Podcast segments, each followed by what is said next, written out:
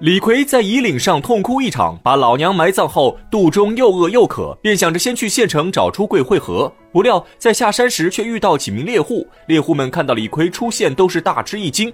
自从有人在夷岭发现老虎踪迹后，官府发出告示，已经有两三个月无人敢从夷岭经过。平时这座山上只有他们几十个猎户在设计陷阱，而且李逵身上血迹斑斑，明显是经历了一番恶战。猎户们拦下李逵，询问他发生了何事。李逵想起自己是悬赏三千贯钱的通缉犯，不敢暴露真名，随便起了个张大胆的假名，然后把自己如何杀虎。的经过从头说了一遍，只把猎户们听得目瞪口呆。他们众人在山上和老虎斗了好几个月，却连根虎毛都没拔下来。而现在李逵一个人就杀了四只老虎，这听起来实在有些匪夷所思。眼看众人都不相信自己，李逵便领着众人原路返回虎穴。等看到四只老虎的尸体，众人这才确信无疑，当场把李逵奉为天神，簇拥着李逵来到附近村子一个姓曹的大户人家。曹太公为他安排酒席，盛情款待。就这样，李逵也体验了一次杀虎英雄的待遇。再说，村中百姓一传十，十传百，很快附近的村民都听说有个杀虎英雄，单枪匹马杀了夷岭上的四只老虎，周围村子瞬间沸腾，村民们纷纷挤到曹太公家门口，争相目睹杀虎英雄的风采。结果好巧不巧，李鬼老婆也混在人群中。原来这李鬼老婆的娘家就在附近村子。当日趁着李逵杀李鬼的时候，李鬼老婆抓住机会溜之大吉，跑回娘家避难。今天听说有个沙湖英雄出现，李鬼老婆跟着村民来看热闹，一眼便认出了李逵。李鬼老婆吓得再也不敢留在原地，匆忙跑回家中，把李逵身份告诉了本村李正。李正也知事关重大，找个借口请来曹太公商量。曹太公本是村中的一个小吏，仗着有一点势力，经常在村中欺压百姓、敲诈勒索，倒也积累了不少财富。这曹太公是个聪明人。听李正说完事情经过后，他觉得光凭李鬼老婆的一面之词不能判断出李逵身份的真假。他决定回去之后先试探一下李逵，问他愿不愿意去本地衙门请功。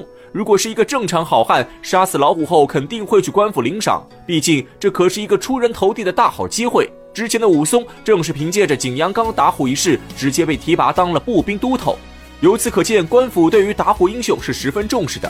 可如果李逵不愿意去衙门，那就说明他心中有鬼。曹太公想好计划后，若无其事地返回庄院，在酒席上装作不经意地询问李逵是想去县衙里请功，还是在村子里领赏。李逵不知是计，随口就回答了要在村子里领赏钱，甚至还多说了一句，就算没有赏钱也无所谓，反正就是不去县衙。这下曹太公确认了李逵身份，他暗中吩咐庄客，让他们轮番给李逵敬酒。此时的李逵又饿又渴，早把宋江下山前的嘱咐忘了个一干二净。只要有人给他敬酒，他是来者不拒。而曹太公也耍了个小手段，敬酒时一杯冷一杯热，李逵很快就被灌得酩酊大醉，不省人事。眼看灌醉了李逵，曹太公立刻让人把李逵绑了个结结实实，又让李正火速赶去县里禀告知县。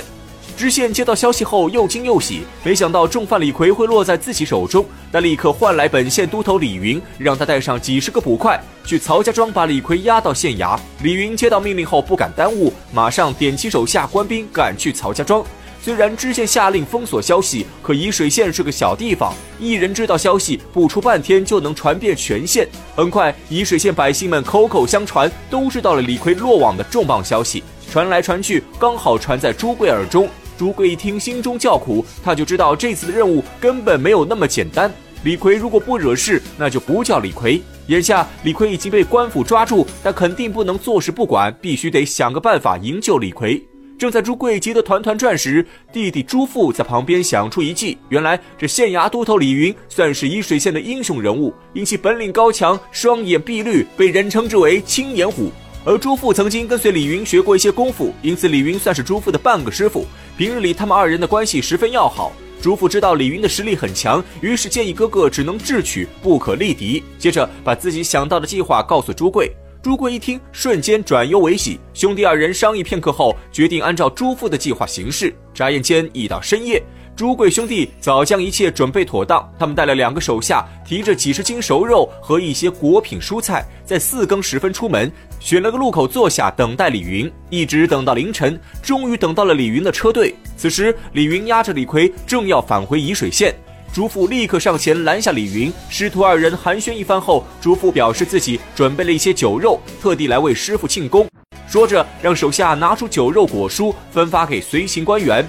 李云本来在曹太公家已经吃了一顿，而且他从不喝酒，但架不住朱父的殷勤劝说，李云还是勉强喝了一小口酒，又吃了几块肉。随行官兵看见酒肉，更是一拥而上，不消片刻，已把朱父带来的酒肉吃得干干净净。吃完之后，李云正要招呼手下继续赶路，只见众人一个个手足发麻，跌倒在地。李云心知不妙，正要找朱父算账，结果自己也是头晕目眩，刚一动身就晕倒在地。原来朱父在酒肉中都下了蒙汗药，李云根本没有想到朱父会算计他，一时大意上了朱父的当，这便是朱父智取李云的计划。眼看迷晕了李云众人，朱贵兄弟拿起坡刀追杀跟在官兵后面的曹太公等人。本来李云奉命押送李逵、曹太公等人都属于人证，需要同去县衙，还有许多爱看热闹的村民一路都跟着囚车行走。结果谁都没想到会出现这样的意外。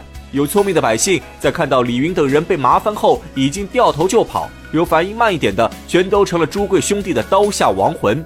此时，李逵仰天怒吼一声，浑身力气迸发，瞬间就把绑在身上的麻绳挣断。从地上捡起一把坡刀后，李逵回头一看，正看见曹太公和李鬼老婆等人站在人群中瑟瑟发抖。仇人相见，分外眼红。李逵拿起坡刀杀入人群，把曹太公、李正等人全部杀死。然后又杀了许多猎户和三十几名官兵，李逵凶性大发，还要继续追杀看热闹的百姓。关键时刻被朱贵拦下，兄弟二人拉着李逵开始撤退。三人走了一段路后，朱富却大叫一声不好。原来他想起自己这个计划虽然救了李逵，却害了李云。李云丢失犯人，罪责难逃。二人毕竟是师徒一场，朱富不忍心看李云受苦，便决定带着李逵在路口等李云过来，想着劝说李云一起反上梁山。果然不出朱父所料，李云吃的酒肉最少，醒来的也最快。醒来之后，一看手下都被李逵所杀，李云怒火滔天，拿起坡刀就来追赶李逵。三人在路口相遇，李逵二话不说，挺刀迎战李云。二人斗了五十多回合，不分胜负。朱父在旁边看得心急，找个时机分开二人，苦口婆心劝说李云投降梁山。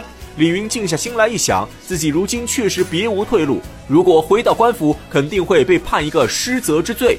还好自己并未成家，没有妻儿老小的负担。想到此处，李云只能答应跟着朱父返上梁山。